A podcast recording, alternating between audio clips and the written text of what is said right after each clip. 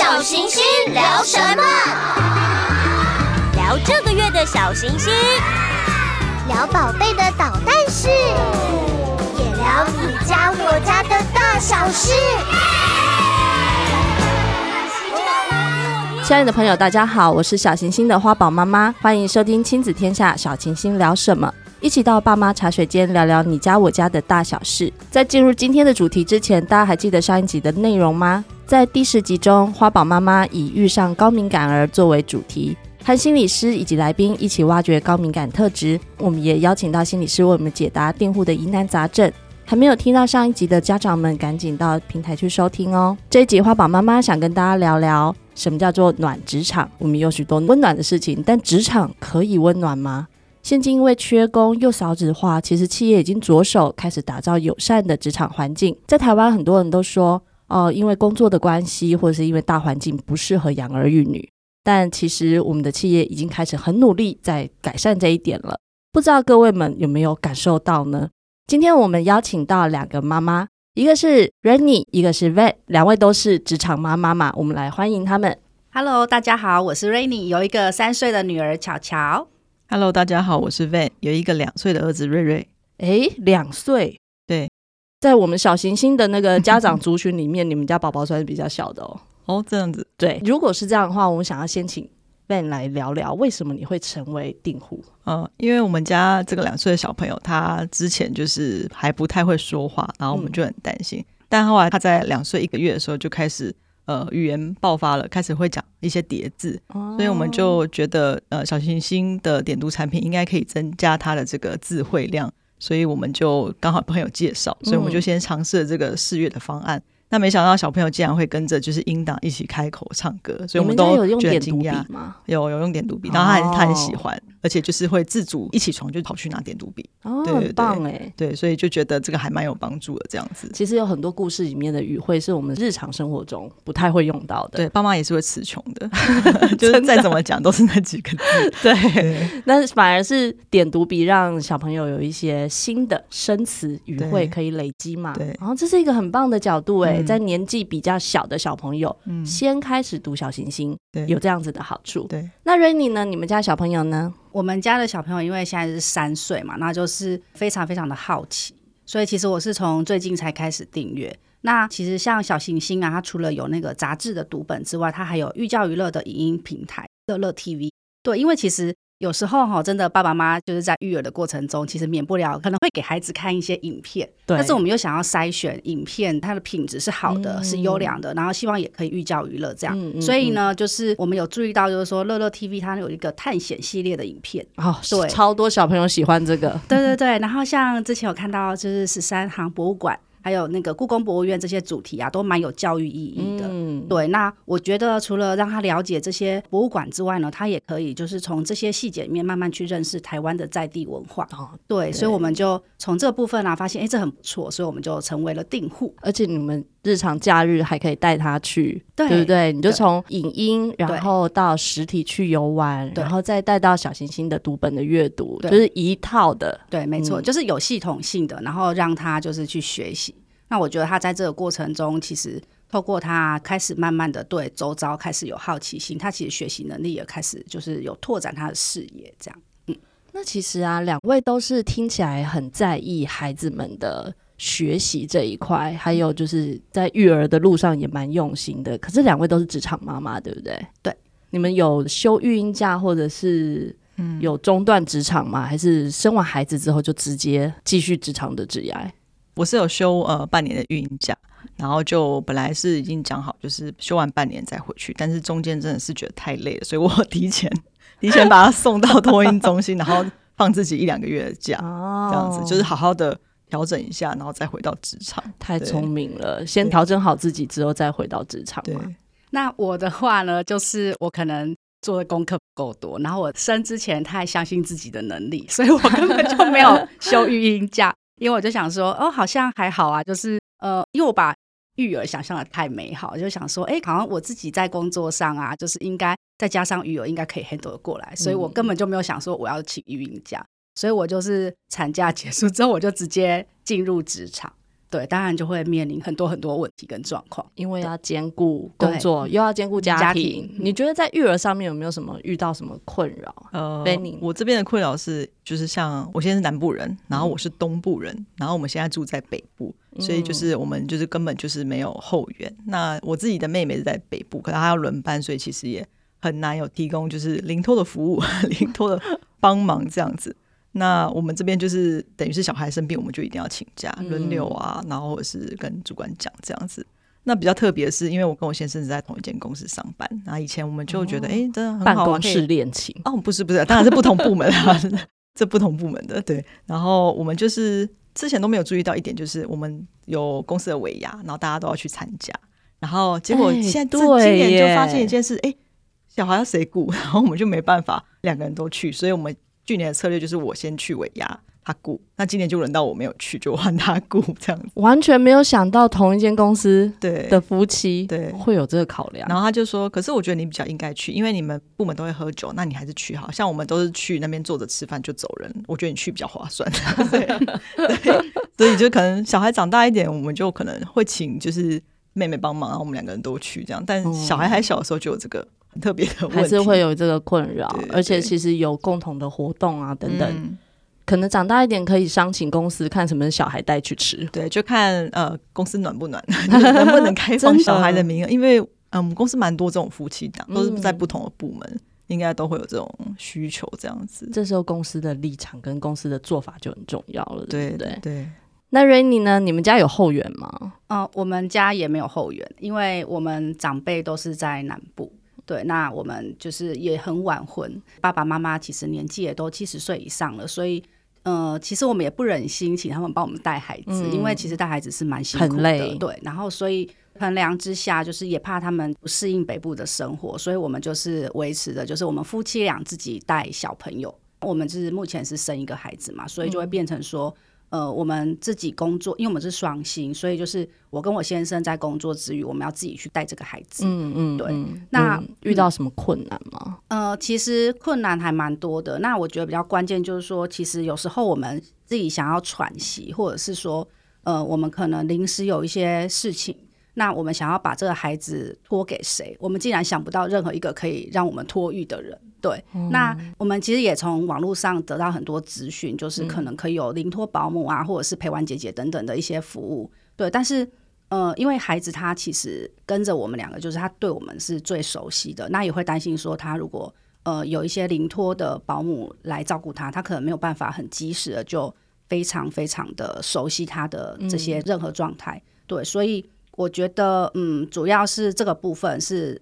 我觉得比较困难，然后现在他目前就是上幼儿园，嗯、我又遇到另外一个新的挑战，就是他呃刚去嘛，所以常常发烧啊，然后生病，一直病毒码更新，对对对，然后他就是像比如说，他如果被学校那边呃老师通知我们说他发烧，我们必须要带回，那我们 两个就变成一定要有一个人就是没有办法工作，嗯、一定要去把他带回家，对，所以目前就是 我老公是。呃，离职在家顾小孩，对，因为就是家庭薪水其实就整体来说会下降，嗯、但是育儿品质上，我是觉得就是可能讨论之后是牺牲爸爸的一些工作状态，然后这个其实很难得 哎，对。对，因为以先对很伟大，因为以先生的角度来说，台湾的传统观念，可能就算你们两个小两口谈好了，嗯、搞不好长辈也会有意见呐、啊，嗯、那也是好讲。哎，地主也够硬啊，会不会就是南部的 搞不好会有这样子的一些声音？你们当初是怎么样去考量做这样子的决定啊？而且，其实 Rainy 的老公今天有在现场，对不对？现身说法一下，其实我们都我们非常的佩服你啦，觉得就是爸爸愿意做出这样子的为孩子做这样子的一个调整。其实我们也不说是牺牲啦，因为孩子还是得到了很好的照顾嘛。那我觉得就是这样子的调整，其实对双方来说都非常伟大，而且对家庭的节奏，或者是你们两个夫妻之间的沟通，或者是观念上面的一些调整，应该也很有一番的挣扎，或者是有什么样的经验可以跟我们分享？那你要说吗？我先说，你说。哎、欸，苦主要先说说话吗？我先讲一下，就是起源好了，哦、就是其实起源就是我先生其实他是比较辛苦，他在我跟他结婚之前，他就是在新竹工作。对，那因为结婚了之后，后来我们选择落脚地是在新北市，所以他就变成他跟我结婚之后，到孩子出生甚至长大，他都是通勤的状态。哦，对，呃，其实他工作都做得好好的，对他也很有成就感。但是就是我们就是有在讨论说，哎，孩子三岁要上幼儿园了，是不是应该要调整一下工作地点？对，然后、我就跟他谈了很多次。因为考量到，因为我们真的是两个人在工作，然后完全无后援，所以我是觉得说，就是如果他可以在台北的话，就是会，呃，我们在人力的调度上会比较比较方便一点。对，所以后来就是，呃，他终于在小孩快要三岁之前的两三个月，终于答应就是先离职，然后试着就是再重新找工作看看这样。对，那当时其实他就是有打算要找，对，但是就是说。我们当然又面临了孩子，就是他就去幼儿园了嘛。然后当然我们面临了那个长生病的挑战之后，我们就又重新再思考说，我们是不是要再把这个时间再往后拉长？对、嗯、对，就是他可能离职状态的时间再拉长这样子。是对。那后来就是跟他讨论，就是我觉得我先生是。哎、欸，我还蛮幸运的啦，有遇到这样的先生。对，因为真的对。那家人的部分，我爸爸妈妈跟他爸爸妈妈倒是都没有说什么，就是还蛮尊重我们自己的决定。嗯，对，因为其实我们都有跟自己的家人提到这件事，是对。然后我们其实，在结婚的过程中，我们也不断的有一些储蓄的这些行为啊，对，所以我们就是。呃，至少有一笔钱是可以因应，就是比如说，哎，这样子担心的状态之下，嗯、我们还可以就是家庭是正常的运作。嗯嗯，对。啊，家庭理财这个可以再讲一集。对，我觉得理财很重要。那个小朋友东西就很容易就这样刷下去，对，一去不复返。我觉得还是要储蓄，然后以应像这样子突发的状况，嗯、因为其实对我们来说，今年应该算是。比较突发的一年，嗯，对，其实大部分的父母啊，有这样子的呃机会，可以有一方在家里面照顾孩子，是幸运的。但其实现在很多双薪家庭，其实大部分都还是要兼顾着家庭跟工作嘛。嗯、那问你们在职场上面啊，公司有提供什么比较友善家庭的福利或者是待遇吗？我们公司就蛮遵守劳基法，就是有生育补助，反正三千块。然后也有哺乳室之类的，嗯、那其他待遇就例如说是呃育婴假或者是留职停薪都有。那也有那个家庭照顾假，我们家庭照顾假是一年十二天，但它等同于事假，这样、哦、等于是让你有一个理由可以就是请事假，可能比较不会算在考绩的那些考量里面这样子。嗯、但我们还是觉得就是，例如像我们托婴中心是一年会休两天。他是停托的状态，哦哦哦、那你这个情况下就一定要就是请假去带小孩。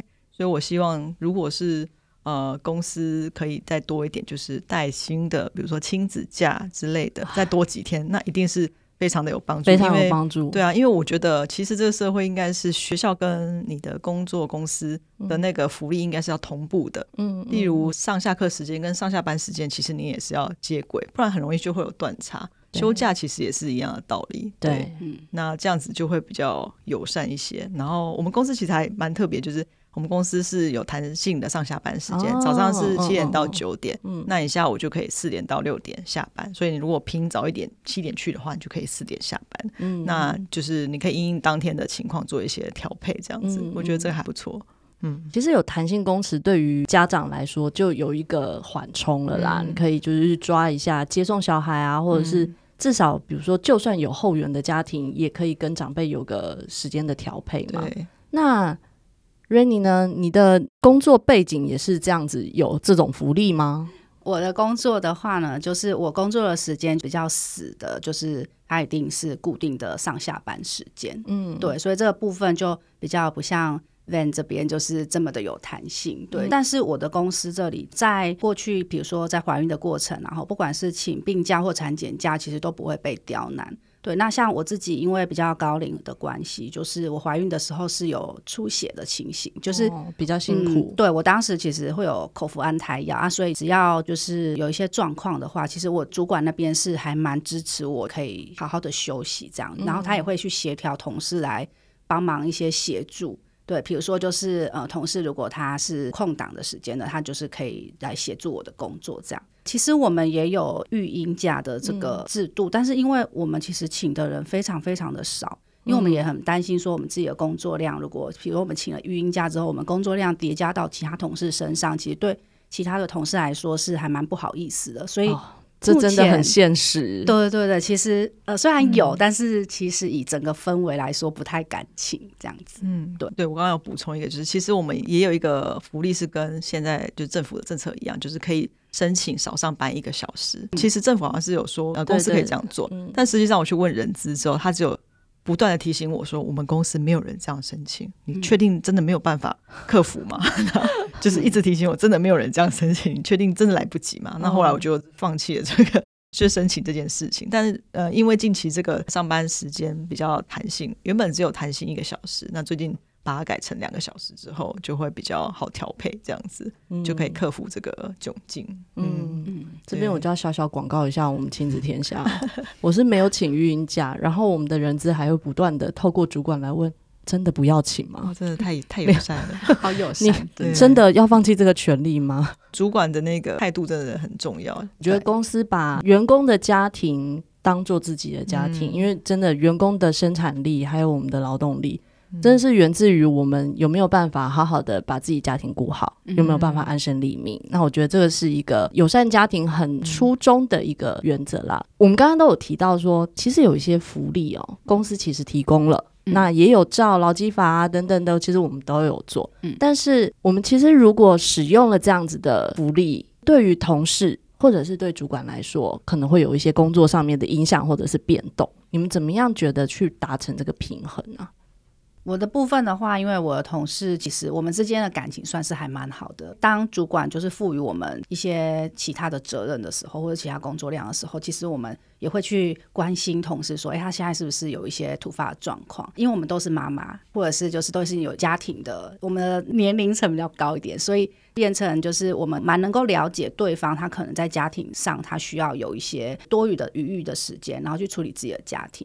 嗯，我现在就是需要帮忙，那可能别人帮忙了我，那我之后我也会去愿意去帮助别人这样子。对，我们大概就是以主管为一个核心，然后由他去调配，或者是我们自己的同事之间本身就会互相的支援这样子。那 Van 呢？你们公司呢？我们也是一样的情形，就是主要是由主管这边做调配，因为就主管是负责分派任务嘛。其实任务也有分不同的类型，有些是比较重要紧急的，然后有些是比较重要或不紧急的。那我们如果像我们这样随时需要请假的话，其实我们可以做一些比较没那么紧急的工作，然后或者是做一些比较零碎的工作，去填补其他同事的一些空缺，这样子。嗯嗯。那刚刚有提到，就是比如说像我之前怀孕的时候也有出现，然后主管知道之后也是马上说没关系，你就是休两个礼拜，然后我们就任务马上做调配，这样。嗯。所以我觉得在这部分，就是第一个是呃单身的时候的确是不知道有小孩的时候会多么的需要这样的协助。那第二个是。这部分的调配应该是由主管去调配，而不是你去在意同事们有什么眼光，因为这是主管的责任。嗯，对，我们要做的事情就是把我们的需求告诉主管，然后请他去调配，这样子。这是很考验主管在、嗯、呃调度组织人力啊 等等的一个智慧啦。那其实从制度面也可以做一些补足啦。呃，其实像十二月号的《亲子天下》季刊啊，我们这次的报道其实就是跟友善家庭职场相关嘛，里面其实有讲到红正科技。不知道各位知不知道这家公司？他们有一个很特殊的一个育儿的福利哦，就是他们提供代理人的津贴，这是很特别。就是你代理了别人的工作，最高可以获得一万元的津贴。其实这对于不要说钱啦，但是至少是一个实质的补贴。那我们当然以同理心来看待其他的在家庭上面有需要的同事，有这个情况需要帮忙的时候。同时，公司也给你相应的一些福利。那我觉得这个平衡是公司的制度，也许就可以参考进来，做一个平衡了。因为刚刚有提到说两个都是职场妈妈，嗯，你们有没有觉得下班之后的时间比职场还要更像打仗？嗯，我觉得下班之后才是打仗的开始。哦，上班其实很 peace，对不对？对，就是自己的时间，你要去喝咖啡、去上厕所，你都可以慢慢的走，然后也不用担心会不会随时有人冲过来 打断任何的事情。对，你们下班有没有什么？就是因为自己可能要二打一嘛，对不对？嗯、因为两位都是一个小孩，嗯、有没有什么 SOP？哦、呃，像我们是我先生是负责送小孩去托婴，嗯、那下课就是由我去接回来。所以就是我们就是依照这样子的模式，以这个目标去走。那万一有任何的就是突发状况，因为我们公司跟家里跟托运中心是一直线，就是托运是在公司跟家家的中间，所以其实安排的真妥当。汽车、机车、步行、推车都可以，就是随时都可以补这样子。对，那我们下班之后，我们就是以两个目标为主，一个就是七点半要到垃圾，然后第二个是 九九点要上床睡觉，就是以这两个时间点。去做任何的调配，这样子对，所以七点半倒垃圾就是我先生一定要回到家，因为我小朋友很喜欢倒垃圾，所以他会一定要要求要下楼。垃圾车很忙，对，所以有很多很多的动作可以看。对，所以五点去接小孩到七点半去倒垃圾，中间你就可以做，比如说吃饭啊、洗澡啊、带他去逛全联之类的。那倒完垃圾回来之后，到九点就是去消耗他的体力，比如说一起跟他玩积木啊、磁力片、那点读笔之类的。九点之后就是让他去就是休息。那后面我们就是继续把家事做完，那可以的话，尽量就是在九点以前也把家事做完，这样我们就可以争取更多的自己的时间，自己的 me time。对，所以都是为了这个 那当做目标去执行这样子。嗯、那 Rainy 呢？我们家的话，因为有爸爸就是在家里嘛，有一个超强的、啊、超强支柱。那就是我就先讲一下，就是现在有超强支柱的状态。嗯，那因为孩子目前我们。就是让他去上幼儿园第一学期，所以我们还是倾向让他四点左右就先回家。所以我们就是让那个娃娃车，就是四点大概十几分左右，娃娃车就会在我们家门口，然后就把他送回来。对，所以我先生就会去接他。那早上的话呢，大概是他八点左右会娃娃车来接他去学校，这样我可能就是大概五点左右才会回到家。那先生就是把孩子接到家里面之后，可能就会先。询问他说：“哎，你现在是想要去公园玩呢，骑脚踏车吗？还是说你想要吃点心？”他很奇怪，他每次都是学校的点心吃一点点，然后回家吃一堆这样子，对，口味的不一样。对对对，然后他可能就是会跟爸爸在那个小时，他们两个就有自己的相处的时间。对，那我五点回来之后，可能就是开始准备晚餐，因为我们一定都是外食啦，因为可能没有时间煮了。嗯嗯嗯，那我可能就是五点之后到六点之间这段时间，就是。我们会开始陪玩，然后那六点之后可能就会开始吃晚餐。我们的目标是希望七点之前可以吃完晚餐，嗯，对。但是孩子有时候就是会比较拖拖拉拉，所以嗯，有时候会拖到七点半。对，所以大概到七点半前面的这段时间，反正就是陪玩、陪读，然后跟吃饭。七点半之后到八点，可能我们就会开始提醒孩子说：“哎，八点到了，要洗澡喽。”以一个三岁的孩子来说，他就是会为了玩他手上的那些玩具，然后他就不想做这件事情，也不想做那件事情。我们就大概就是八点到九点之间，会希望他可以洗完澡，然后九点钟开始，我们就会希望他可以到床上去准备要睡觉。但是在这个过程中，其实我们也会有一些小小空档的时间，就会陪他看一些影片。对，啊，我们家是投影到墙壁，就是用投影机的方式。在这个部分，我们希望他九点半之前是可以完全的睡着，这样子。嗯，我家都是学校点心吃太多，然后回家吃不下，是不是都反过来。我不知道，我我我们家女儿就是好像觉得爸爸比较喜欢 家里面的东西，她的食欲没这么的好，对。刚刚洗澡，我还有一招，就是他在玩什么玩具，我就会跟他说，玩具也要去洗澡，就把玩具也带进去洗澡，所以他就会心甘情愿的一起进去。哦，那你那玩具不能有声光效果的，对对对，它就是有不能有电的，对对，不能有电，然后也可以入进到水里面，对对对，好防水的玩具。对，那像两位平常啊这么辛苦的，我们回家之后还有这种固定的 SOP 要如期的执行，你们心中有没有觉得，如果职场可以提供你们什么样子的一个帮助？可以对你们的育儿生活有更大的帮忙。你们的心中的许愿是什么？Van 先来，OK。我觉得就是像之前我们住在离公司比较远的地方，所以通勤就是要三四十分钟。那我觉得这个对我们要接送小孩的压力非常的大。嗯，那万一之后就是小朋友要去幼儿园啊，甚至是小学的时候，我相信压力一定更大，因为接送的时间又要更早。因为我印象中是越来越早。对对。那所以我觉得，如果说公司可以提供就是类似这种缓冲的地方，例如提供一个小教室，或者是有一些人员，让他可以，比如说娃娃车啊、接送车，可以先接到公司，然后让我先把手上的工作做完，然后我们可以一起就是直接从公司出发回家，甚至直接去吃饭，这样对我们双方来说都是会一个比较安心跟呃放心的一个措施，这样子，那我们压力也不会那么大。但是像这样子的话，回到刚刚就是工作的部分。我要做到什么程度我才要下班？我觉得这个是要看个人的心态。比如说，现在我们有小孩之后，我们工作应该是没办法做到百分之百，就是可能势必要对呃家庭做出一些就是个时间的退让之类的。所以我觉得在这部分，如果说妈妈可以自己放过自己，就是我承认我现在真的是没有办法做到百分之百，我大概工作可以做到百分之六十，然后家庭四十，或者是或者倒过来，这些比例都是自己决定的。所以我觉得一旦认清自己是怎么样的心态去做这个工作，以及担任一个妈妈的角色，嗯，觉得相信对自己的压力会调节很多。这很重要哎，对，因为这个比例是我当初还没生的时候，我主管就找我讨论这件事情，因为、哦、因为在我们部门其实有很多个哎三四位同时怀孕，这、嗯、大概是那个时间点，所以有一位从孕假回来之后，他整个压力就非常大，因为他觉得他跟不上大家，嗯、他做的事情没办法那么多，那要怎么办之类的，嗯、所以他就跟他说，其实你已经没有办法再像你过去那样子去做你的工作，所以你一定要。自己先认清自己，你现在的能力是有多少？嗯、那我们也是完全 support 你，就是我们其实主管都还蛮体谅我们的，就好多个爸爸妈妈都、嗯、同时在这几年都生小孩，所以所以我们就会觉得很开心，可以在这样的单位就是共事下去这样子。对，嗯、听起来主管的协助对你们这个团队来说真的帮助很大，真的很大，可以安心的。对。调整你自己的心态，嗯、然后调整工作上面跟家庭的时间的比例啊，嗯、等等的，只要有这个 support 真的是差很多嘛。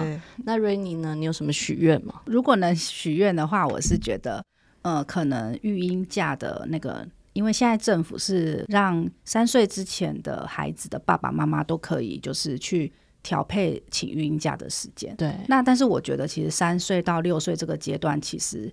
呃，虽然孩子去幼儿园，但是其实他突发状况还是非常的多。那因为现在双薪家庭跟无后援家庭越来越多，所以如果可以的话，很希望可以延长到六岁。其实，在我还没有怀孕生小孩之前，其实我的假都是。可能到最后都还会有剩的那一种，但是自从孩子出生之后都是不够用，都不够，都还要挪事假。对，而且我真的就是没有刻意的把它挪用到做我自己的事情，其实都在处理孩子的事，例如说大家去就医看病啊，或者是就是照顾他。对，所以我觉得如果说在国家的政策上，或者是公司的一些政策上，如果可以让三到六岁这个阶段的幼儿的爸爸妈妈，他们也可以请一些比较弹性的育婴假的话，可能会更友善一些。我想补充一下，就是像我小时候，我妈妈是全职家庭主妇，嗯、所以我小时候几乎都待在家里，就是连幼稚园都只有上一学期，嗯、就是上小学。以前小时候就是非常的自由自在，嗯、所以我现在很难想象，就是这么小的小朋友就要去托婴，然后就要去幼稚园，嗯、所以我觉得他们自己的压力其实我觉得应该很大。比如说在托婴在幼稚园的时候，他们为了呃服从老师什么的，然后要忍耐自己的情绪，然后到家里，比如说你去接他回家的时候。他回家，然后就开始任性之类的。其实某方面来说，我觉得我们也需要体谅他们，因为他体谅我们。观点很好哎、欸。对，因为我觉得小朋友他就是一个自由自在的样子。那因为我们必须呃，因为午后也需要送他去那些地方，那他这样子也是。有他自己的压力，对，嗯、所以如果我们可以互相体谅的话，也许我们对小朋友的不耐烦 可以下降一些。真的，也要从换个角度去想，孩子他自己也有自己的压力。对，对他那么早就要出社会，真的这么早就要出社会。